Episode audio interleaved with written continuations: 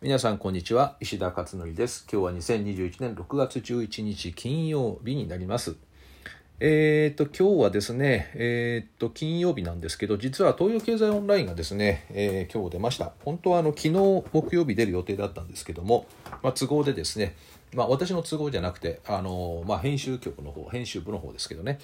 で、えー、ちょっと1日遅れで今日出たということです。で、ただ、えー、これについてですね、えーと、ブログは明日のブログに、明日の朝8時に出すブログに書いてあるので、まあ、またそれはですね、明日のお話ということでしたいと思います。でただまあこの音声をですね今お聞きになっている方いらっしゃいましたら東京経済オンラインですねちょっとぜひまあご覧いただいてもいいかなと思っています。さて、えーと、今日のブログはですね、えー、結構衝撃的な論文が出たということでこれイギリスですけどね教育に関するもので、まあ、結構まあなんとなく分かっていたけども、まあ、こうやってしっかりとデータで出ると結構まあ衝撃的だなというものがありました。でそれ何かというとですね、まあ、数学の話なんですよね。で、まあ、簡単に言っちゃうとですねまあ、高校生で数学やらないと記憶推論問題解決に関わる脳機能の低下が見られる。ということですね。まあ、もっと端的に言うと高校で数学やらないとおまあ、いわゆるその考える考える中でも問題解決とかねいう部分に関してかなり差が出てきますよというそういった結果みたいですね。でイギリスではですね16歳以降数学を選択しないということができるようで、まあ、選択した学生とそうでない学生をですね比較調査して出てきたということです。でこれはあ結構しっかりとした論文ですよね、えー、全部英語なんですけどねえー、っとまあ私のブログにはそのリンク先を全部載せています。でまあこれによって結局まあ数学っていうのは論理思考力なんですよねあれってね論理力って言われていてだからまあ論説文読むことでも論理力って鍛えられると思うんだけども数学っていうのはまさに本当にロジックの塊みたいなものですよね。だからあの問題解決とか推論とかこういったものっていうのは基本的にはロジックを組み立てていって進めていくと、えー、結構あのこう問題解決しやすいっていうふうに言われているので、まあ、確かに高校の数学っていうのは、まあ、中学校までの数学っていうのはあんまりロジックって感じじゃないですよねあれはね論理っていう感じじゃないので。まあ、高校の数学になると極めて論理的っていうねいうふうには感じる部分なんですよね。だからそれをまあ高校生でやるかやらないかっていうのですごいやっぱり差が出てくるっていうことのようです。で結局まあ私もねいろいろこういうもう本当前から感じていたところではあるんですけれどえー、各勉強の科目っていうのはそれぞれですね何のためにやってるのかと国語とか数学とか理科とか社会。で私はもう子どもたちに聞かれてすぐ答えるのは脳トレですよっていう話をしてるよね。脳トレ。脳のトレーニング。で数学には数学的考える部分があり理科には理科的考え方があり社会には社会的考え方があると。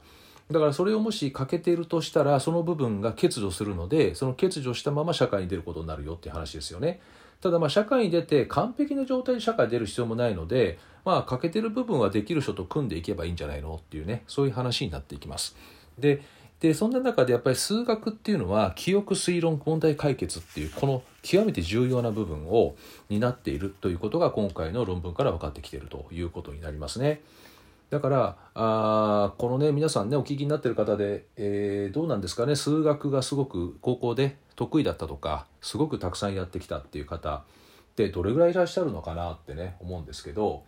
まあそうですね。えー、まあ別に無理にねやらなくても別にまあ社会生活営む上ではそんなに大きな差にはならないのかもしれませんけどね。ただまああどうせね多感な時期なんでえ時間もあることだからやらないよりはやっておいた方がいいとは思うんだけれどもただなぜかこの高校数学って苦手でえ捨ててしまうっていうケースが多いですよね。でこれね一つの原因としては中学校の数学と高校の数学ってギャップがすごくあるんですよね。皆さんもね感じたことなかったですかね？高校1年の数学。最初の因数分解とか式の展開でやっけに複雑なものとか公式がいっぱい出てきてもうあれでアウトみたいな。あれねギャップ大きすぎるなと思うんですよね。だから中1から中3までは段階的に進んでいるのに中3から高1になるといきなりドーンとねこうアップグレードしてしまう。っていうことで、まあ、あれでも嫌になってしまうっていうことがねやっぱり多々あるんじゃないかなっていう気がすごくしますね。うん、ということで、えー、まあ、数学は能力開発に明らかにつながることは明確なんだけれどもただまああのできればねこの中3から高1に上がる時のおやっぱり先生のね指導っていうのかな高校1年の先生の指導。これはね結構大きいと思うんですよね。